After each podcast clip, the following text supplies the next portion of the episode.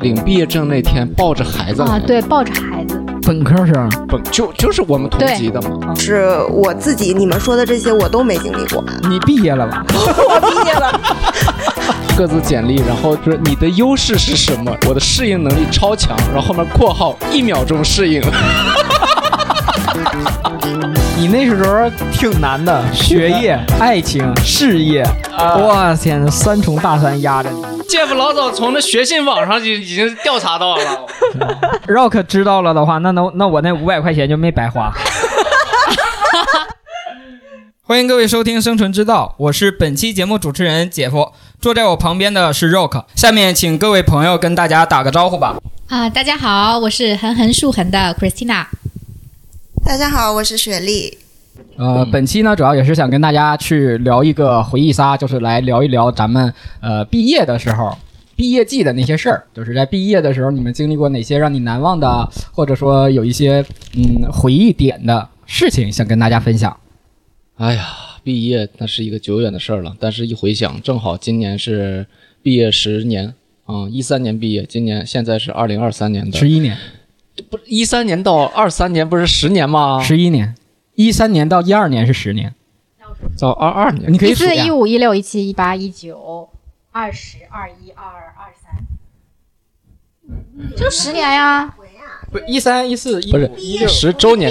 你毕业你是到了二零一四年是毕业一周年嘛？对吧？行，你除非你是十周年。从毕业元年开始，毕业元年，然后数到现在是毕业十年，差不多差不多。毕业十年了哦，毕业十年了，我们来追忆青春吧。哦，你们这些老人，哎，嗯，你几几年毕毕业的？我比你们晚两年，啊，对，他是一五年毕业的，嗯，也并没有晚很多。我是一四年毕业的，也没有晚很多。哦，对你你人家还有个一四，嗯，忘了。我我们我们毕业那会儿一三年，然后我们毕业就是，我记得当时就是其他系、其他学院的学生，他们的毕业证发的都比我们早。然后因为我们当时是体育学院嘛，然后我们就是给压着六月三十号才发的毕业证，因为七月一号强制离校。然后六月三十号发毕业证，当时就是去问学问问那个学长，他们说这哎我们这个怎么发这么晚？他说怕体育系的孩子喝多了闹事儿，闹事儿你要是闹事儿就不发毕业证了，所以就是压到最后一刻才给我们发的。嗯，那那事实是呢？哦，闹是事实闹事儿成功没？最后呃没闹呀，没闹呀，没唯一嚣张的就是在那个毕业晚会，就是也不算晚会了，就是我们最后一顿饭跟老师一起吃。啊，就是嚣张的，我们就是再也不是拿老师当着老师了。哦，我、啊我还以为我还以为你说尽管如此，我们还是闹成功了。没有没有没有，没人敢闹了，因为你这涉及到毕业证和学位证嘛。哦我当时就是 我记忆比较深，就是喝酒，呃，那个毕业晚会上喝酒，喝着酒，然后那个老师过来敬酒。就是每一桌每一桌敬酒，就是我们系的这个老师。然后这个老师呢，他其实是教那个另一个专业的课比较多，带我们比较少。然后呢，他过来敬酒的时候，他说：“哎呀，各位这个都辛苦了啊！然后这个呃，大学四年大家珍惜情谊，我这是对你们每个人都如数家珍呀，我都记得你们。”然后我这当时借着酒劲儿，我就拿着酒到他旁边搂着肩膀，哎，我叫啥？就直接真的就完全没有把他当老师，然后他就呃，你这个嗯，你你在这个学生工作当中挺突出，我知道你。我说对，你知道我叫啥？你不说都记得我们吗？哇，这老师，那那我哎呀，这个突然间呀，学生有点多。我说那你罚三杯，别说话，喝。我是觉得这个我记忆比较深，我比较嚣张的时刻了，这个已经算是。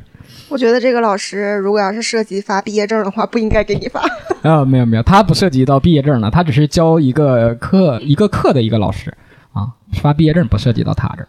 哦，哎呀，我这个我的一个毕业的回忆就是我们最后一次就是全班的聚餐，嗯就是毕业晚餐，然后叫了所有的老师，然后那个我在大学里的时候会一个小小的技能，我会剪视频，嗯，但是手法很烂很烂，但是呢，就是班里班级里只要有任何剪视频，声会影对吧？会声会影，就那个只要有剪视频的任务就会给我，嗯，然后最后最后一次就是这个要让我剪一个全班的回忆嗯。的视频。嗯，然后那天我就很生气，你知道吗？因为最后一天大家都在啊，这个这个交流 happy，最后一天了，然后就晚上是一个晚晚会，只有我在宿舍里剪视频，给我气的。然后关键那个视频其实挺费时间去剪的，嗯。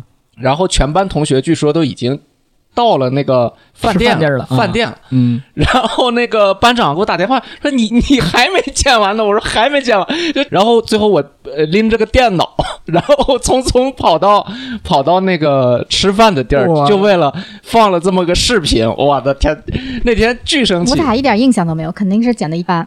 嗯，剪的超好，哦 我跟你说那个视频最后超级感人，还留着吗？留，哎呀留好像留着，好像留着，嗯，然后就得留着，算是你的毕业对毕业设计。然后就是，其实那天最开始大家就是谁都没煽情，嗯然后就是大家吃饭感觉都有点干，但是大家都觉得应该煽煽情，但是嗯没有任何一个人挑这个头挑这个头，然后嗯大家的感觉氛围好像都没到，然后那个酒也刚开始喝都没到，然后我终于把这个视频拿来了，然后现场放了一个投影，然后我那个背景音乐是那个齐秦的那个。那个那个叫什么了？在很久很久以前，呃什么故事？要不我搜一下。外面的世界，外面的世界，嗯对，就外面的世界，哇，那个那个那个那个音乐一起，就是，然后哇，然后瞬间就有人在流眼泪了，嗯然后那个那个气氛就就就开始了，然后就发现全班就进入了一种无限拥抱，啊无限拥抱，哇，然后抱的哭哭哭的痛哭流涕那么一个场景，最后嗯，其实你这个啊，先说你这事儿，我觉得寓意挺不好的。在毕业季就赶着大家 happy 的时候，你一个人加班啊，哎也是 你的天选打工人啊。那天气死我了，真的是。嗯，然后我们那会儿是什么呢？我不知道你们有没有那个叫德育答辩，呃，德育论文。然后没听说过，然后，然后我们当时也是，就是以为这个论文答辩就只有毕业论文答辩嘛。然后这个德育论文答辩，我们就开始问那个学长，问我们师哥他们，就说：“哎，你们毕业时候有这个德育论文答辩吗？”然后那个学长他们就说：“啊，无所谓，你这个就随便写点东西就行了。这个啊，就是学院去要你找那个感觉呢，让你煽情呢，啊，就让你们哭呢。”我们说啊。这 德育论文答辩就是写我大学四年的这个德育，或者说我参加的一些活动啥的嘛，跟我哭有啥关系？然后他说：“ 嗨，我们院儿这些老师你不懂，你到时候就知道了。”然后我们每个人是两千字还是三三千字的一个德育论文，然后到答辩那一天，他先统一我们穿班服。哦，对，你们我不知道你们那会儿有没有，就是班服，毕业季的时候，毕业季有班服哎我们有的呃，我们是现场做了一个衣服让我们穿，就所有人的名字的，所有人的名字拼了一个山，我们是当时呃，不是，是一个，所有人的名字然后在都有啊。衣服上面写名字，对啊，是我们自己写手写。不是咱们那个图案就是你俩是一班的吗？全班的名字拼了一座山呀，你俩回去找找照片吧，你俩这不统一啊？是不是一班的？不是一统闹暴露了，暴露了，不好意思啊。然后我们那会儿就是突然间要求我们统一穿班服，当时我们也没多想。然后答辩当当天就是呃以班级为单位的，到我们班的时候，就是我们就是准备按学号一个一个往上上呀。啊，老师突然说啊，这样我们改一下进度啊，呃，咱们呢，咱班同学就是呃以宿舍为单位上。哇，突然间就是让你以宿舍为单位去去讲，然后呢，你回顾这四年，然后你参加的一些活动呀什么的，这些东西是要有照片的嘛。然后有一些，比如说我们一起去参加马拉松什么的，或者参加一些活动，都是以宿舍为为单位这种去的，就有一些集体的照片。哦，然后就真的就是我们没上去，能就是能能能预感到后面的剧情了，对对，就前面都是女生先上的，然后女生上就是哎呀抱头痛哭，就是我们这四年好姐妹一个寝室的啊，这缘分呀 啊，我们有哭有笑有争吵什么的啊，然后我们几个男的在下面啥啥玩意儿啊啥啊，咱说好啊，谁也别哭，这玩意儿有啥好哭的？说好不哭。啊，然后上去之后没一个是眼睛干着的下来的。哇，你们竟然有这样的一个答辩，啊，就是哎呀，我都没想到这个老师还是初中带戏的，给我们搞了个这这种小环节确实。是这个就是自自己寝室的肯定是受不了。嗯，对，就是说，呃，因为从大一开始嘛，然后让你以寝室为单位，然后其实他也不以我们那个论文为基础，就是他会先问你一些问题，嗯就是比如说，哎，你这寝室上来六个人，呃，先说一下你们每个人都是哪儿的啊啊，先那就等于先自我介绍一下啊，我是谁，我来自哪儿。哦，那你们这个寝室，我们寝室当时是三个地方，呃，唐山、太原和辽宁。然后他说：“哎呀，那你们这个寝室地方还是蛮多的啊、在最开始生活的时候，有哪些问题出现吗？就是开始帮我们回忆了，你知道吗？哎呀，然后我们就开始回忆，然后顺着那些往下聊聊聊着聊着啊，大学四年啊，你们这都是好兄弟，真的有一些人啊，在这个一生当中，室友的这个情谊是不一样的。然后一说到这儿，然后就肯定会有一个感性的人，他先哭，嗯，他一哭，全就就就他的说话声音就是是那种哽咽颤抖的，然后带着后续大家就都开始眼含热泪了那种。是的，这个啊感觉挺感人的，我觉得。对，所以当时还觉得哇，一个体育学院搞了个这。我问了，真的，我问了好多这个朋友和同学，他们毕业都没有这个什么德育论文答辩。你们老师挺有意义的，我觉得这个。听你们讲述完，我觉得我毕了个假业，就是 初中、高中读过无数的伤痛文学，就嗯对，其实对大学毕业充满幻想，就是幻想的就是你们讲的，大家什么毕业分道扬镳的时候抱头痛哭啊，什么在谈场恋爱，什么在异地啊什么的，然后结果就是我自己你们说的这些我都没经历过，因为其实我上大学 我们都经历了啥？就没什么班级的概念，你毕业了吧？我毕业了。就是首首先我我们那个大一大二就是属于基础文化课，然后大三大四分班小专业，这就是两个完全不同的班级，这是一个。还有一个就是我们从来不会以一个班级为集体上课，就是都是自己选课，就是我会跟不同的人上课。哦，明白。对，然后甚至啊，毫不夸张，我大三大四那个班的学生都有谁，我至今不清楚。不太熟。就是你们没有以班级为为这个完全没有集体概念。对，然后大一大二的时候，那个班长还比较爱组织，还会组织我们有一些班级的活动啊。然后大三大四的这个班长呢，就收了一次班费五十块钱，之后什么活动都没有，吃顿饭也没有。所以我就是真的是我至今都不知道谁谁是我的同学，在我 大三大四毕业的时候，确实五十块钱也吃不了啥呀。但是这个钱没了，什么都没干，私吞公款只收了一回班费。班长都这样。啊我记得依稀记得我们的班长好像也是什么什么私吞公款之类的。四年两任班长被弄下去。就我我们然后毕业了之后，最多最多有一个以学院为单位的毕业晚会，嗯但是也没有什么煽情的桥段，可能因为大家都不熟。嗯对，然后就最最最最有离别意义的，可能也就是以宿舍为单位，就是我们宿舍四个女生买了几瓶二锅头回宿舍，就是呃大喝特喝了一一次吧哇，挺厉害，还喝二锅头。二锅头。然后别的就真的没有什么，像 Rock 还剪视频，我们就没有这些东西，连嗯照片都没有，就只有一个毕业照。嗯，对，你们毕业照时候怎么拍？我们毕业照是全班集体拍完。然后我们班不知道哪个男生突发奇想，说所有男生全光膀子，然后我们把衣服上衣全脱了，然后拍了一张。哦，提毕业照，我们没有班级的毕业照我们也没，有我们是全院的。学院的对，我们是全学院的毕业照啊、我们啊、有一张是带那个穿学士服，那个是班级的。你们大概是班级人少，我们一般好像有八十人，对吗？一百，哦，一百人。咱班一百。嗯，我们我们班是五十多，五十二个人。我不知道我们班有多少个人。一般那个是大学班，一般大学班级里好像就二三十个人，是吗？就是标准大比较好的大学都是这像我们这种大学，就是全班一百零几个人，当时但是上课是分开的，就比如说那种那其实就等于是分一班、二班，就同专业而已。啊同专业比如分一班二班。说英语，我们一百人嘛，英语班可能会分成五个班，对，就就分等级，他们会有考试，嗯好像哎嗯筛选一下啊，好的人上一班，嗯嗯中嗯中等的二班、三班、四班、五班、六班，哦是这样分下来。但是绝大多数时间，其他的那些专业课都是全呃，专业课的话就会一起上，都是一起上，嗯，还是一起的时间长。嗯，像英语啊、数学就是分开的。我们是大一大二就都是一起上，我们五十多个人一起上课，然后在大三的时候我们会选专项，就是因为我们学体育嘛，然后每个人会选专项，然后差不多有四个专项可以选，呃，拉拉操，呃，健美操、健美操、羽毛球、网球和篮球四个专项可以选，然后就一个专项分下来差不多就十几个人嘛，嗯，然后大四的时候是选副项。就是选两个运动，大一、大三选一个，大四选一个。但是这时候是开始分班上了，之前全是一起上。哎呀毕业季真的那个学历还没讲完呢，好像没有，我就差不多这些了，就没有 没有什么哽咽了。就完全没有毕业就是轰轰烈烈的感觉，就对，就上了个假学。你提到轰轰烈烈，我又想到我当时一件真的就是特别热血的一个毕业季的事儿。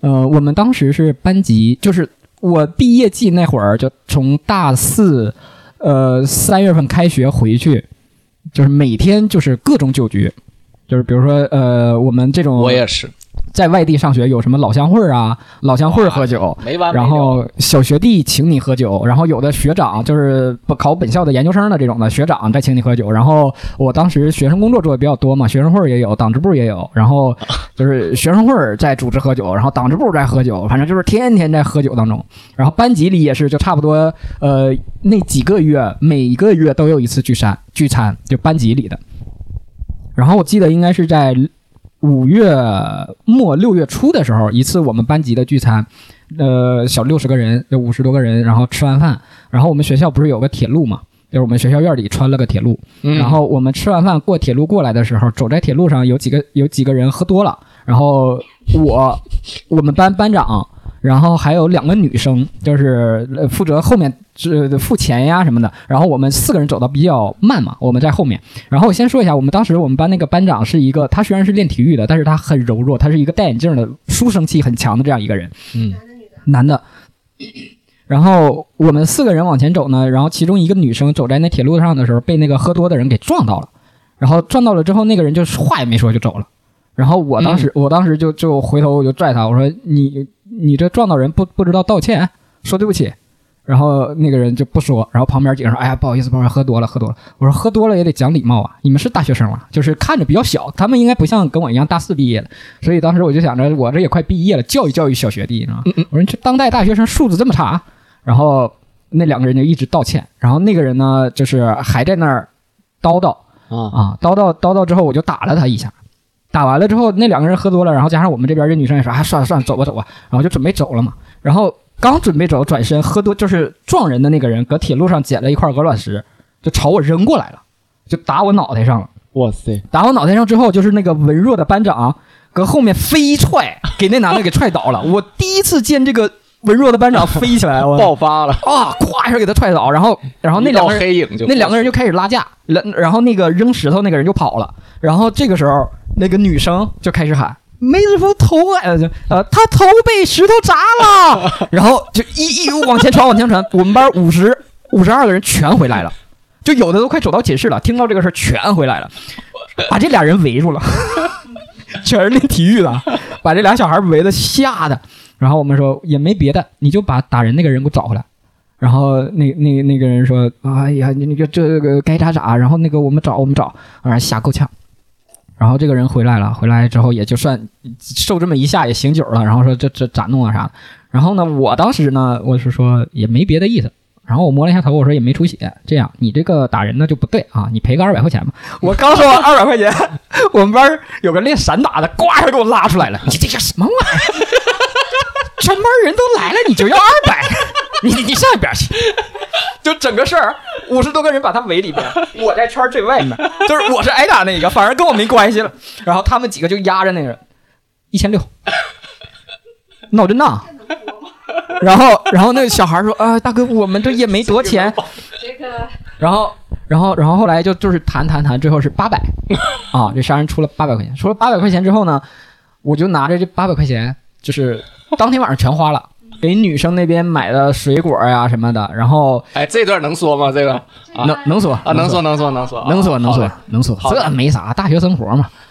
然后，然后我们剩下剩下这几百块钱，我们男生就是买了瓜子儿、啤酒和一些下酒小菜，就是晚上会熄灯嘛，然后就是所有人搁寝室里搬自己的小桌子，在楼道里。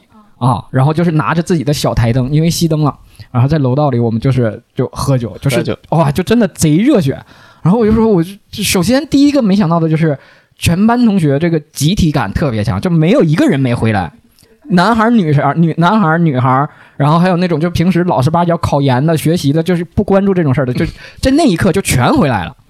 然后就这一刻，我就觉得就特别感动，就是我我何德何能啊！我操，这这咋这么多人都回来？我是想着就我寝室的过来，是吧？呃，东北老乡过来，这就了不起了啊，全班人都来了，哎呀，真的这个太难忘。然后还有就是当天晚上那个喝酒，就差不多全班三十几个男生，然后在楼道里摆着桌子，哇，真的大家坐两排。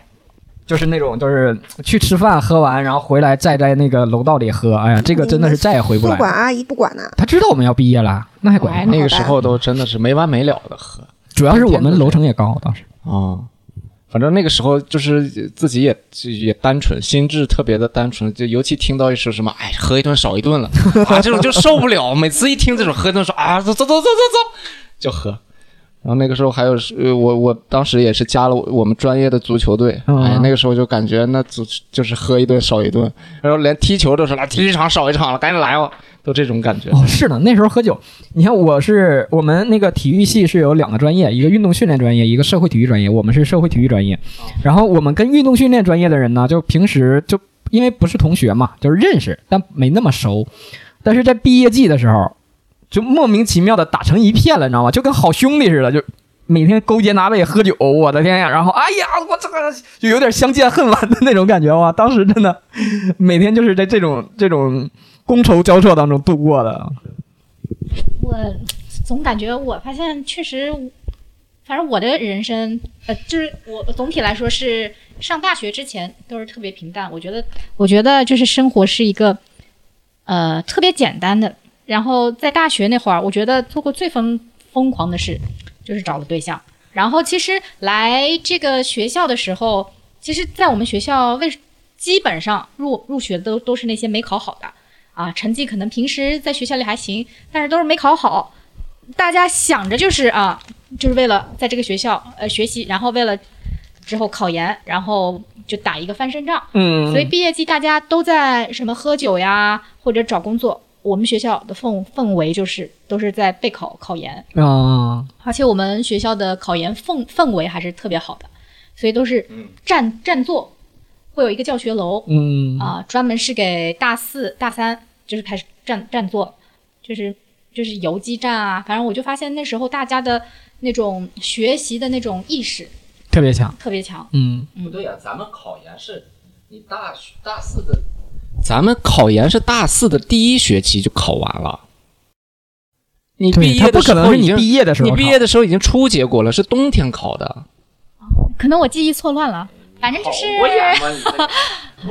对，这不这没考上嘛，这没考上呀，所以我一直都是在备研的路上，对吧？所以确实好像特别平淡。对你们就听起来你们的那些毕业季都是特别热血的，我发现我的毕业季就是在学习中，哎，还有就是跟我的另一半开心的那种回忆呀、或者之类的，对吧？哦，所以其实这个说到了，其实大学生活里，除了像我们刚才提到的这种喝酒打架以外，还有就是这个在大学里的恋爱，还是挺挺让人期待的。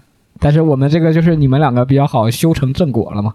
啊，哎呀，那个时那个时候其实心里都很忐忑的。那个时候什么大学毕毕业季就分手分手季啊，对，然后我我想起一个最搞笑的事儿，就是有一个呃有一个班的两口子，嗯，他俩就是毕业领毕业证那天抱着孩子来对，抱着孩子，本科生本就就是我们同级的嘛，啊，同级的嘛，然后就是消失了一段时间，然后回来就抱着孩子来的，这加学分的，结婚证可以加三分呢。是吗？对，这我不知道，我就感觉他们那个时候就是我一定很冲动。问题是加学分有啥用啊？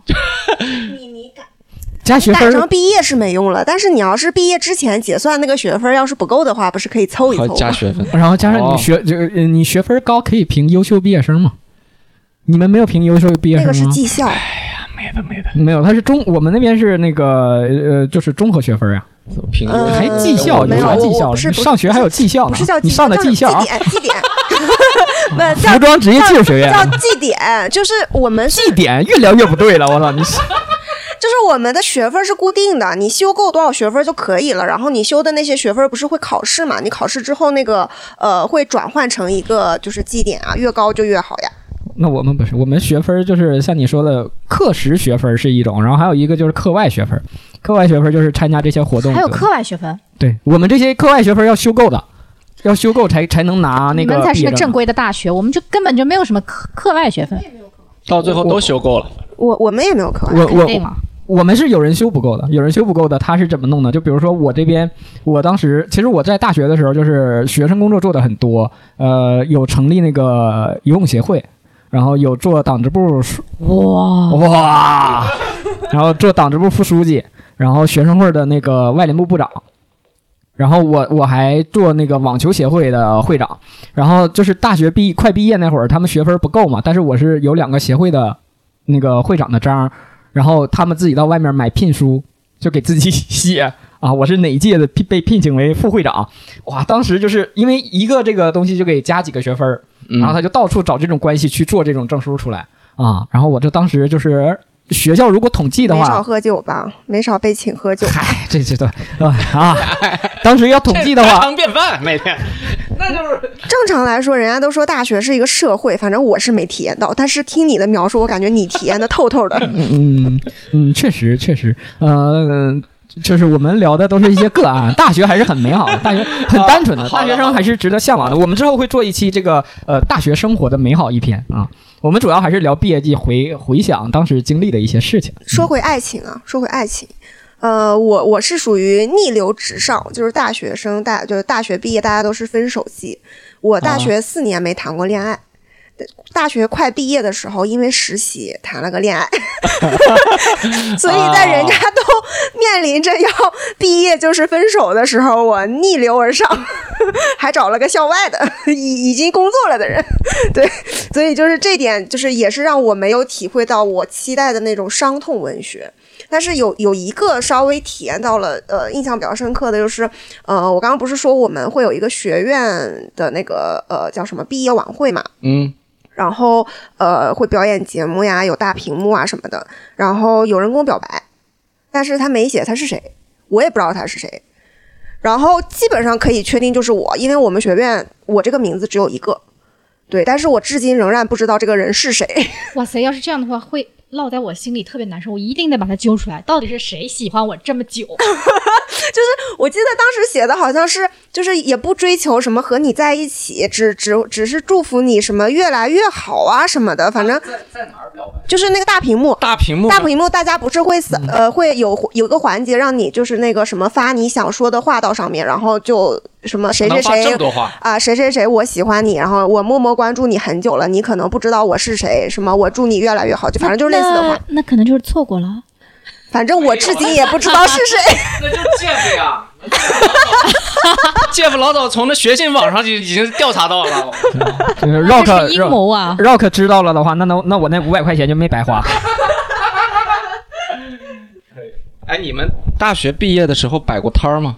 跳蚤市场嘛，啊，就是那种旧物，就是大家都各种就是去卖，什么一个一个暖壶就卖一块钱就，然后什么手电筒一块钱，就大家在那儿卖的目的就不是为了赚钱了，对就是是感受那个氛围。感受氛围，嗯大家就卖很多东西，对我我当时也是，就是呃啥也都能卖，你书也能卖。啥都能。然后我们其实我们我们这个专业的书还很特特别抢手，因为我们专业的书涉及到运动解剖、运动生理，然后包括运动健康，然后还包括一些那个专业运动讲解，所以就就是很多普通系的朋友会很关注运动的话，他会很很想了解这些东西。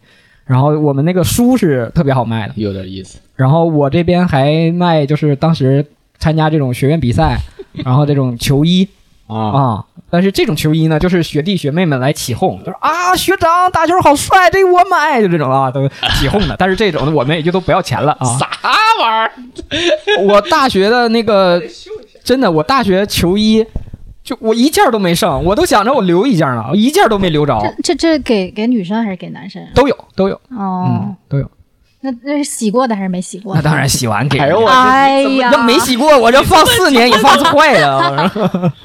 嗯，然后当时那个卖卖东西的时候，我们那边学校特批一块地嘛，然后就各个系的都在那儿卖啊，就感觉挺好玩的。当时是哇，你们这个好有意思啊！为什么这种东西我也没有经历过？你没经历过吗？我 因为我们特定的东西可以卖到特定的地方，比如说书，就是我们专门有一个书店，它就会回收这些二手，就是二手书，然后卖给新新一届的学生，我们就直接就回收给他就行了。我唯一自主去卖的就是我的自行车，呃，我记得三百三百多买的，然后卖了二十块钱。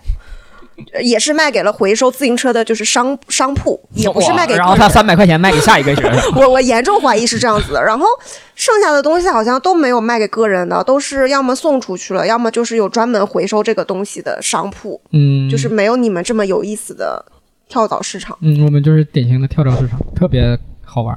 对我好像都是麻袋寄回家，邮政。你们你所有东西都留着了啊？没啥其他的，就就衣服嘛，书还有啥呢？就是其他，就比如说那个小桌子呀、小台灯啊，台灯也寄回家了。哦然后好像好像我是回来了上海以后，还才把那个台灯在闲鱼上卖了。嗯，啊，对你这比在跳蚤市场赚的多。嗯，对，反正就是，你能发现咸鱼了。哎，我我记得那时候学校好像邮寄都是邮政，对吧？邮政还还有德，邦，但德邦比邮政贵一点儿。嗯嗯还有什么那个平邮啊，什么之类的那种。然后我又想起一个，好像当时是我们老师给我讲的一个那个毕业季搞笑的事儿，说是那个四个就是寝室四个人嘛，然后到那个分别的时候，就是总有一个一个先走嘛，对吧？就是真正离校的，然后嗯，四个人也是抱头痛哭啊，特别伤感。三个人把一个送到学校学校门上车口，然后上车。嗯挥手告别啊，就特别伤感。本来那个气氛都烘托到那儿了，特别伤感。然后突然那个人 跑下来，哎我操，我那个那个毕业证忘带了，然后又回又得回去，然后那个感觉，哎呀，太搞笑了。好的，我们刚才聊了一些这个毕业季的美好的回忆啊，然后接下来呃，想问问大家，在毕业季的时候，你有就是呃接受，就是当你当时你会觉得是一个挑战吗？就是在毕业季的时候比较难的事儿，对于你来说有吗？嗯你们先，那我先来说吧，我毕业季挺挺难的，就是毕业前吧，因为不是要那个准备论文和答辩嘛，然后在那之前我找了一份实习，然后这个实习呢，对，因为我我当时找到了一份实习，然后已经几乎相当于全职的一个工作了，然后就导致我没有很多的时间去准备我的论文和我的那个呃呃毕毕设，对，然后我我这个情况又很特殊，我是做衣服，我一共要做六套衣服，六套衣服上下加里面的内搭大概是十八件左右，是完全不不可能做完的。然后后面我是呃，这也不太好播，后面我是。挑了一部分相对来说比较难的，找裁缝去做的，然后裁缝做下来一共大概花了快五千块。天哪！对，然后加上呃，应应应该是裁缝的手工费加上我买布料的钱，差不多能有五千块钱。然后这还只是他帮我做了一部分，后面我是请了两周的假，就是工作这边请了两周两周的假回去，每天踩缝纫机，最多一天踩了四件，真的是都踩冒烟了，缝纫机都踩冒烟了，然后。紧赶慢赶，紧赶慢赶，把论文和我的呃衣服什么的都做完了。然后，当然最后呃答辩的时候，老师也发现我的衣服是不是自己做的了，怎么发现的？因为我做的那针个脚太好，不是做的那个衣服有皮革。然后老师只问了一个问题，就是你你做这个衣服，你剪裁剪这个皮革的时候，你是怎么裁剪的？因为我就是没做嘛，所以不太知道，就就就说就正常剪。然后后面 老师给的答复是，因为皮革它就是你叠在一起剪，它会有错位，就是中间要垫一张纸的。要垫一张纸在皮革和皮革之间，然后才能很好的去把它按照你画的线去剪完，所以就相当于这一句话就露馅儿了。但是因为我整个的呃毕设的那几套衣服很契合我们的那个主题，是夜光运动服。就是只有我的那六套衣服是每套都可以发光的，就是我们那一一个组都是夜光的，其他人的都是贴几个那种发光的纸，就是邻居答辩之前贴几个纸，然后我的那六套衣服就是既有那个呃呃发光颜料涂上去的，或者是发光布料，然后裁下来缝上去的，然后或者是那种发发光的那种小呃灯带。缝上去的，就是我的真的是灯一关了，我每件衣服都会发发光。对，所以后面毕业那个成绩还是拿了比较好的分数，呃，但是这个毕业的过程是很艰难的，因为我请了两周，呃，准备毕设嘛。我后面回去上班的时候，我所有的同事都说我瘦了很多，就大概 瘦了至少五斤吧，就每天没日没夜的，就是写论文加上准备毕设，就还蛮艰难的。然后再加上确实还花了不少钱，哦、这个是当时毕业最大的挑战。是呢，其实我发现就是很多人的毕业面临的最大挑战就是毕业论文。嗯，我当时其实也是，我当时比较惊心动魄的就是我的毕业论文那个指导老师，呃，他是网球的国家级裁判。然后在我毕业论文就是快答辩的前一周，他外出去了，就是执行那个执裁去了，然后导致没有人看我的这个最终的论文，然后我就找了另一位老师过来帮我看，然后这个老师就说了一下我的论文，就是整体的评价就是，呃，我的论证不足以说明我的论据，我的论据不能支撑我的论点啊、整体来说这个不叫论文啊，所以当时我们论文也是上万字嘛，然后我当时哇，就剩一周的时间了，就特别赶，我就是又熬夜去写，每天写，然后因为我选的这个。论文的题目比较偏，就是像正常大家我们学体育的话，想顺利呃毕业论文答辩，就是选择一个比较常规的，比如说运动员的动作研究，呃，纳达尔和费德勒的这个网球、击球动作对比，这种呢，因为你有数据支撑，两个就直接啪啪罗列就好了嘛，两个一罗列一对比，最终得出结论是什么，就这样就很简单了。但是我选了一个非常冷门的，我没有关注运动员，我在关注裁判。啊，我在论中国裁判员发展现状。哇，然后老师说你这个太冷门了，导致你这个东西你想去找参考都很难，所以你这要纯自己写，你这个就很难。然后但是我就想着这马上要答辩了，我也别临时改了，就继续按这个方面去写吧。我当天就是呃，比如说我晚上要答辩了。我终于在那天的早上把论文赶出来了，然后我就赶紧再联系那个老师，我说老师，我这个又写完了，你要不然再帮我过一遍？老师说算了，你你就自求多福吧，你今天就答辩了，我看完再怎么样你也改不了了，改不了，来不及了。然后呃，在呃我们答辩当时也是几人一组，然后分时间嘛，早中晚。明白。然后当时就说自求多福，最好是在晚上，因为晚上老师会比较着急，过得就没那么仔细。哎，还真好，我就是晚上。然后，但是我下午去打印这个论文的时候，去那个装订的时候，就听到有人跳楼了，就是因为跳楼了，对论文没过，对，就是因为论文没过。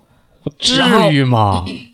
我当时的心里就真的给我就是造成很大的压力，因为我的论文他前面就说不行，然后现在又有人就是说，因为他这个东西你论文没写完，就导致你拿不到毕业证和学位证嘛，就是可能没那么严重，就是你延期毕业嘛。嗯但是当时就想着，哎呀，全班人都毕业了，就你延期，这个也不好，哎，我就心理压力巨大，哇，当时真的我特紧张。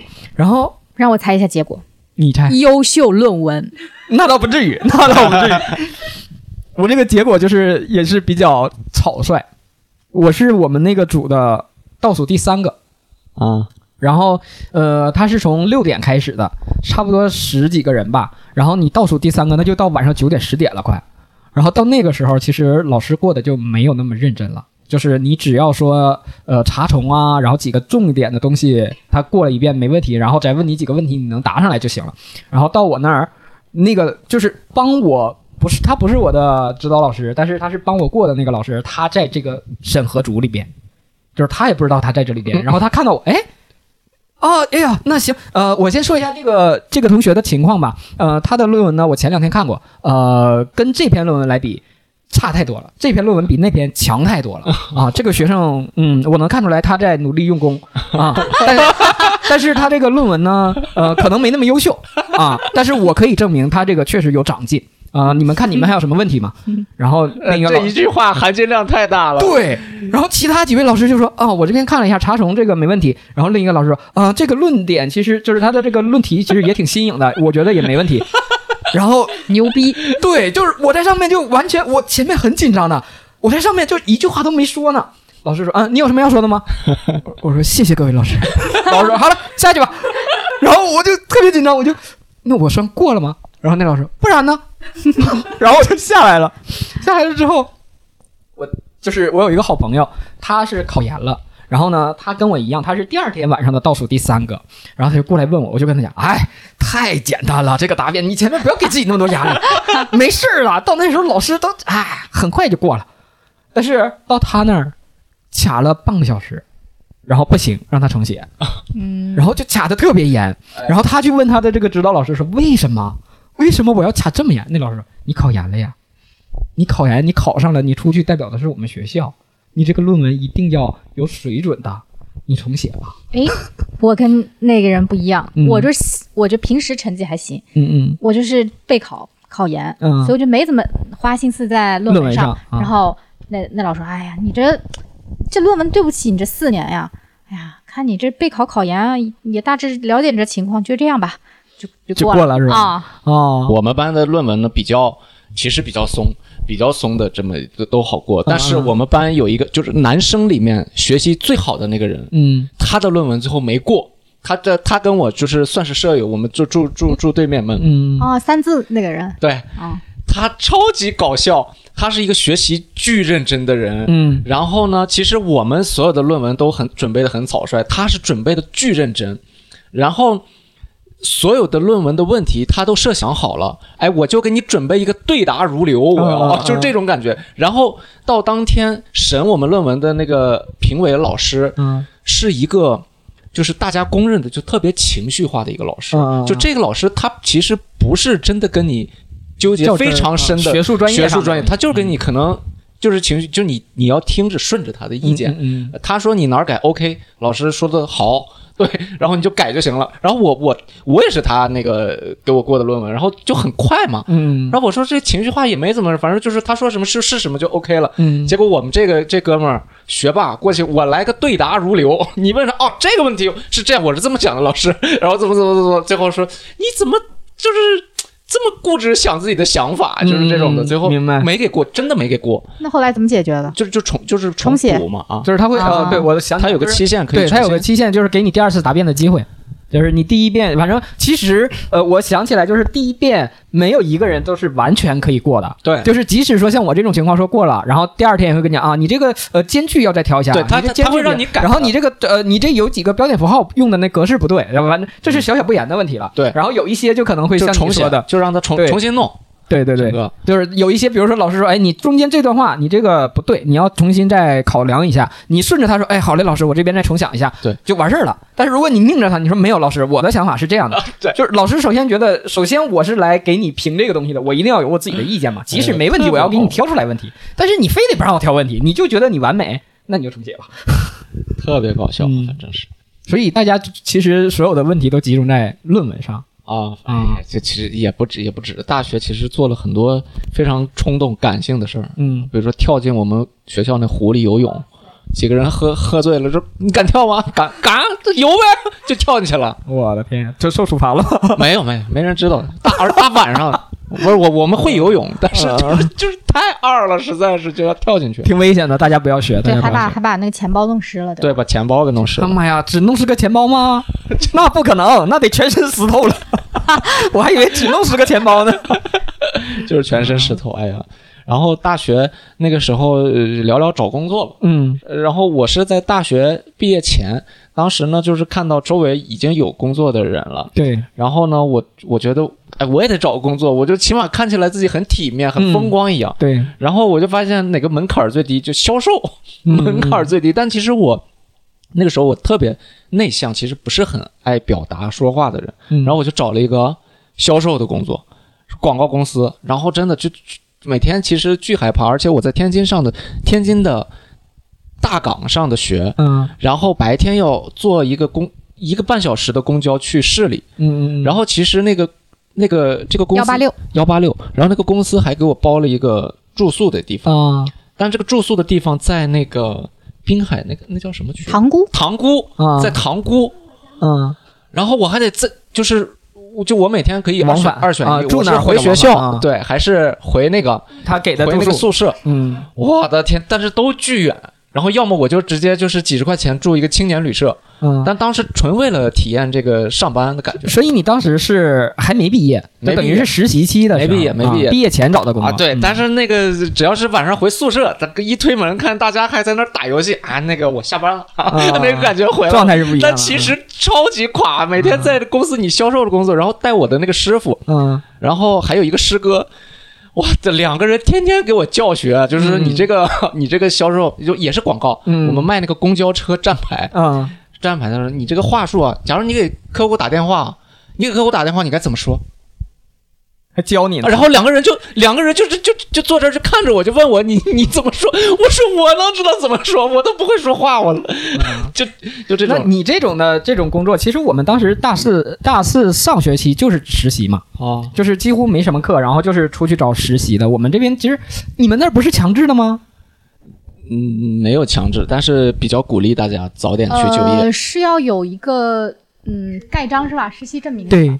我当时其实说实话，我实习证明是强制的，对对对是强对那你得找单位给你盖章嘛啊，我对，嗯当时我是找找对我我在实习了，那时候一个月我也是托就托关系，就是家里找的，直接就给盖个章那些好了。行了。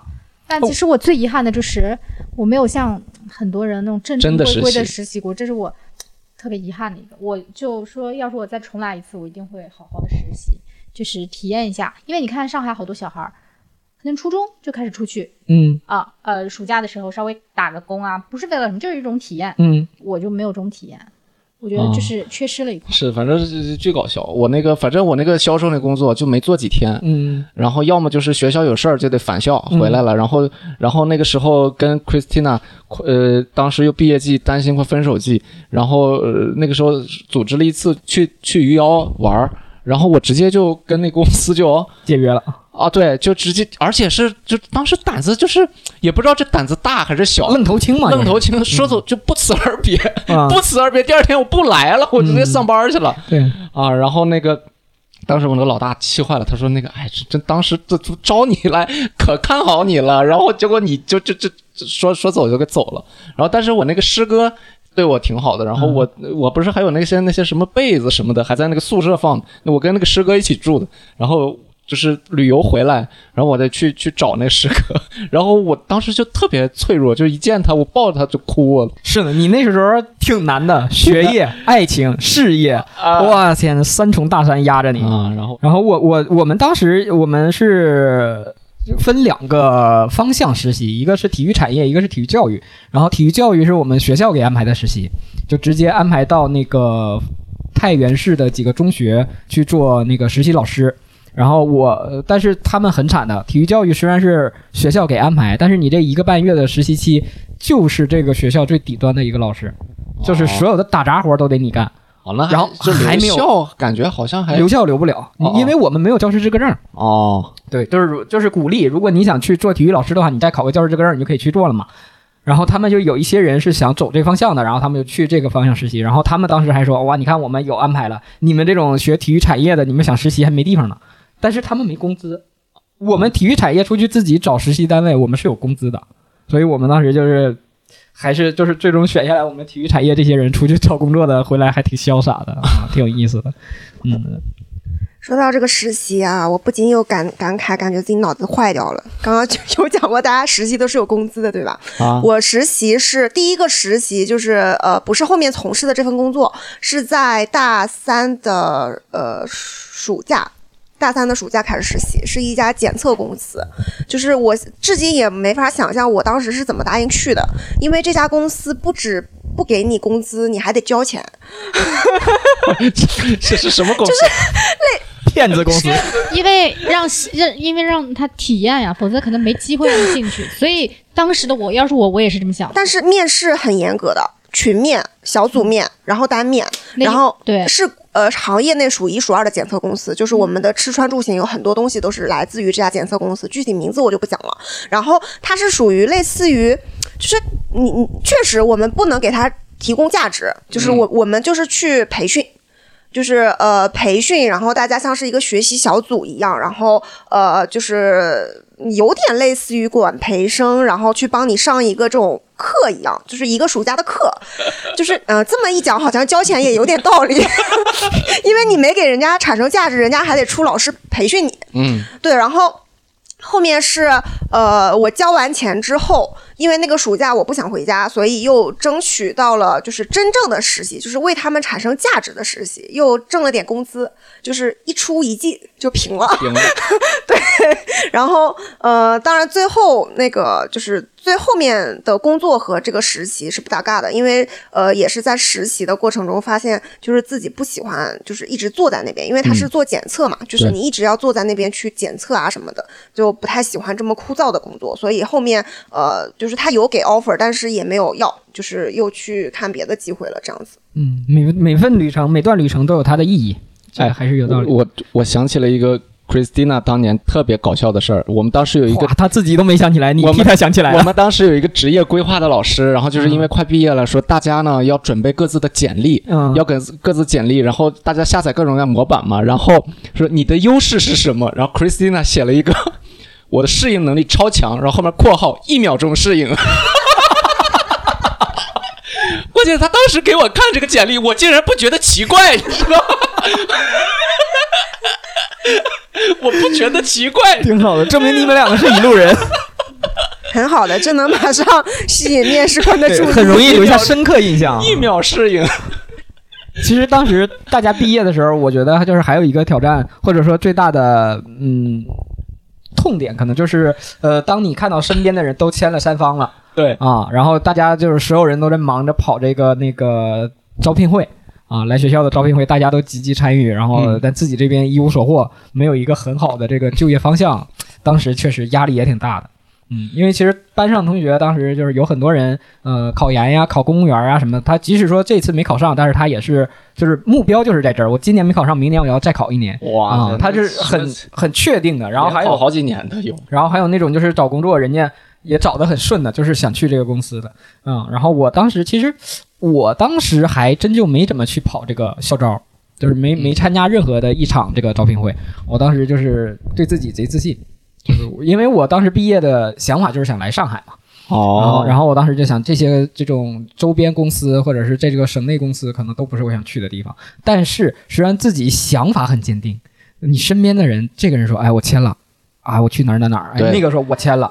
对的，还是就是感觉有这个攀比心的”，对，就所有人都签了，就是至少他们毕业之后往哪儿走，他知道。对，我我虽然知道我往哪儿走，但是我不知道我到那儿之后能不能找到我想要的工作。是的，是的，对，所以那个时候其实压力也挺大的。对的，对的，尤其嗯看到一些找的很好的企业的那种方向的同学，什么还有去银行了，突然哦，我说你好厉害，就那种感觉。对我，我就有一个朋友，他就是考了那个移动嘛，他参加了移动的啊校招考试，通过了。对对，然后他就直接毕业之后就进移动，他现在还在移动那个系统内呢不是你。说就是因为打球厉害的那个？啊、对他打球厉害啊，打他呃上大学的时候篮球是打的比较好，然后快毕业的时候修的羽毛球，羽毛球打的也很好。然后他先是笔试嘛，然后笔试过了，过了之后呢，那个他去的还远嘞，海南呢，海南的那个移动算移动国企啊，嗯中国移动三大运营商都嗯然后，然后那个移动的那个他分公司的那个老总，就是因为笔试过了嘛，然后面试，面试的时候他就说我是练体育的，然后我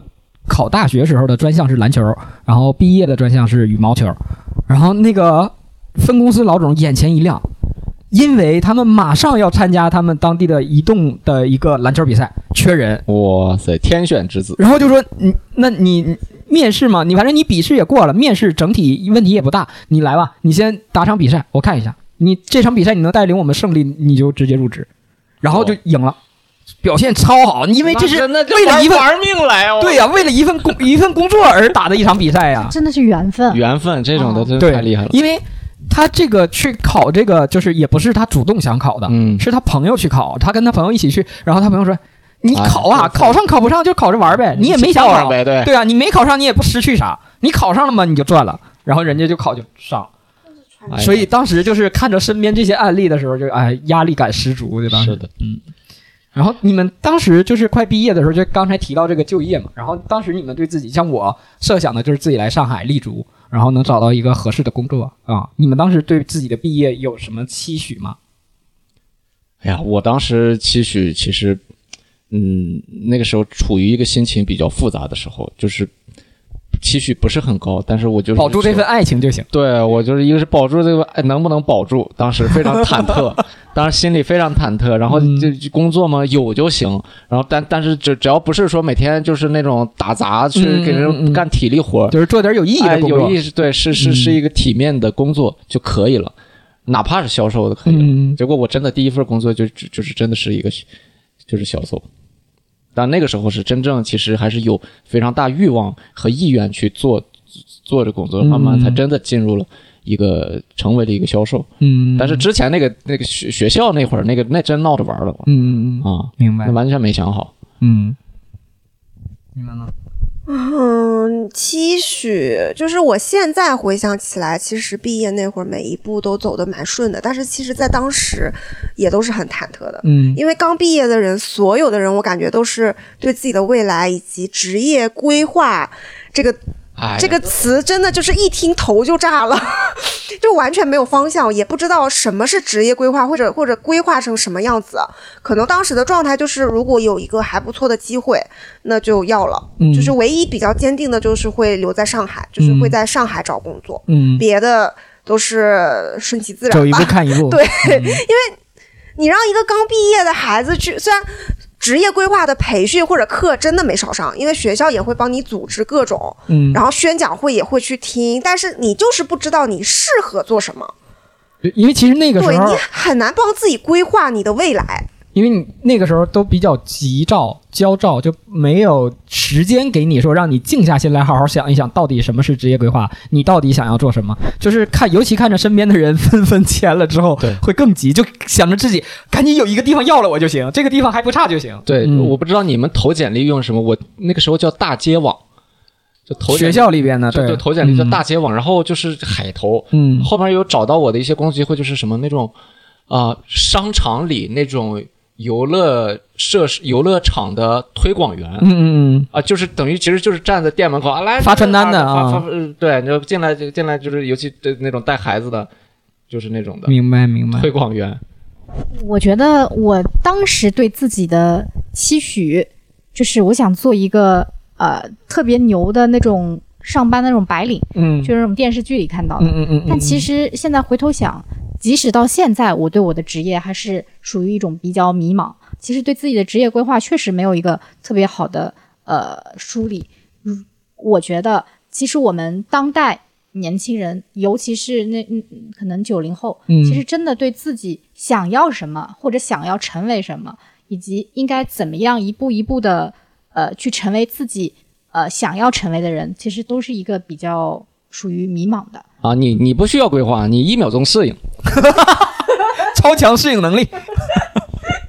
对，然后其实在，在这个毕业季的时候，这个职业的规划和梳理，其实，嗯，我觉得就是你可以这个东西，我们没办法去指导每一个人，每一个人有每个人去走的路，自己去坚定在自己认可的路上去走就行了。然后我是对我自己，嗯，毕业季的时候做的每一个决定，还是都挺满意的。嗯，都是比较符合我自己的期许。我自己想来到上海，然后找到一份工作，让自己立足。然后当时也是做到了，然后也找到了一个自己比较喜欢的工作，然后做了下去就够了。嗯，然后希望大家每一个毕业生都可以找到这样的一个心仪的工作，或者说接受自己的一个新的生活方式吧。嗯，然后关于毕业季的话，其实呃还想问一下大家，就是在毕业季的时候，你们有没有什么特殊的对自己毕业季的一个庆祝方式？就像有一些人可能会选择一个毕业旅行啊，或者什么样的。对，庆祝方式就是旅行。笑死我！我觉得我我这一生都在追求一样东西，从毕业开始就是旅行。我想我以后也会当个旅行家。对，一嗯一直会持续下去。嗯所以这个毕业旅行就不跟我们聊聊了，展开说说呢？有没有什么呃，特毕业殊的？毕业旅行有我吗？里边有我。有有。有 其实想呃是这样子，呃，我跟我关系处的比较好的，其实不是我的室友，嗯我们有另一个室友啊、我我我我我是在我的我是五幺七，然后嗯我跟五幺九的呃人关系特别好，四个人一个宿舍。哦，我五三八。哎，我四三八，哦，你死三八你是？所以呃，就五幺九来咱俩四个人，然后五幺七两个人，总共六个人。然后在另一个宿舍宿舍，我们叫做什么七朵七朵什么？叫金牌团啊金牌团我们给他起金牌团，因为他学习都超超好，嗯这七个人。然后我们就组织旅行，我们有去过呃南戴河，还去过呃我老家余姚，呃吃杨梅，嗯，啊、还去了哪些地方？哦，还呃毕业季还去了包头，对吧？你的你的是毕业旅行吗？是是吧？不算不算，我觉得毕毕业的时候，这不是为了见见也算呀，毕业季就是为了维维护这份感情，所以啊，见了双方的父母。嗯，我是跟舍友，来说吧。我是跟完了没提你。对我我们舍友超搞笑，然后之之前就规划了说，咱们毕业去趟西藏，啊，然后临近毕业，哎，不行不行不行，这这个西西藏还是太远了，去不了。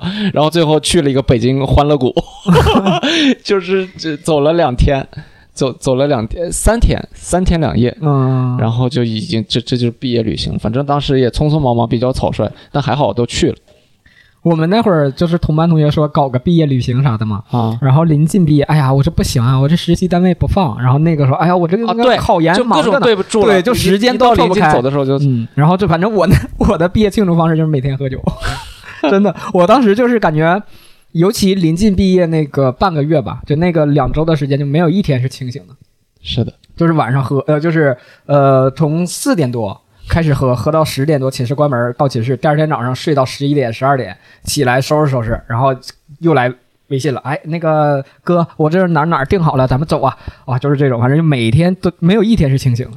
我回那时候有微信了吗？有有了有，二零一三年、大二零二零一二年就有微信了，大二大三，大三的时候开始有。你知道最早的微信是可以用按键手机玩的，对，我当时用的手机是黑莓，全键盘的。很高级了。嗯我那个时候就是诺基亚，嗯，我记得那时候用飞讯，你们有有有有有过吗？飞信，飞信，飞飞信，吗？飞信。哦，学生会儿任所有活动都是用飞信。还有短号，嗯短号是什么？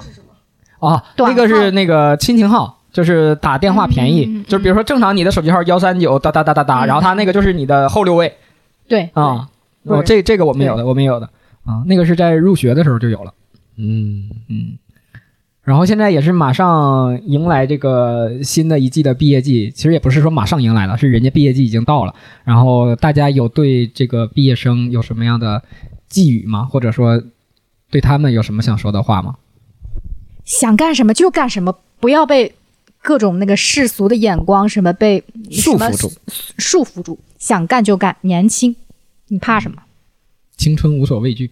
对，对我也是呃类似的期许，就是呃不是期许，呃 对对大家说的话，就是呃不不用管什么职业规划不规划的，就是时间会为你安排好一切的，你就随着你的心想做什么就做什么就好了，你的未来会慢慢慢慢慢慢慢慢的去清晰，所以不用急于一时去窥探你以后的路，你后面会越走越好的。呃，对，不用做什么那个职业规划啊，因为你会发现现在的工作可没有那么好找哦。啊，反正就是还是想干什么就干什么吧啊！不要违法，不要违法。么在这在法律和道德的边界范围内做任何想干做的事情。嗯，呃，我这边收个尾，就是呃，社会肯定会比校园生活更复杂，然后更艰难。但是你来到这个社会上的时候，你发现其实也并没有那么难。然后希望所有的毕业生对毕业生活不要有太多的恐惧和焦虑，生活就是一步一步的走，然后你面临诸多选择都是正确的。呃，没有一个是错误的决定，只不过是你选择这条路的时候，你会选择什么样的方式把它走下去，是最重要的一步。所以，只要你能坚定的去走你所选择的路，你一定会通到一个美好的明天。谢谢大家，谢谢，谢谢谢大家。那拜拜。本期节目就到这里。然后，本期节目当中所聊的喝酒打架都属个例啊，请大家不要模仿。对拜拜。感谢收听《生存之道》。如果喜欢我们的节目，希望你可以点击订阅、转发我们的节目，这对我们很重要。想和我们互动，可以添加微信，微信号是小助手拼音全拼加大写的 S C Z D。如果本期内容你也有想和我们分享的故事，可以私信在各个收听平台评论区留言，我们将精选部分故事发放到我们的公众号或微博当中，欢迎各位关注我们同名微信、微博账号。再次感谢大家的收听。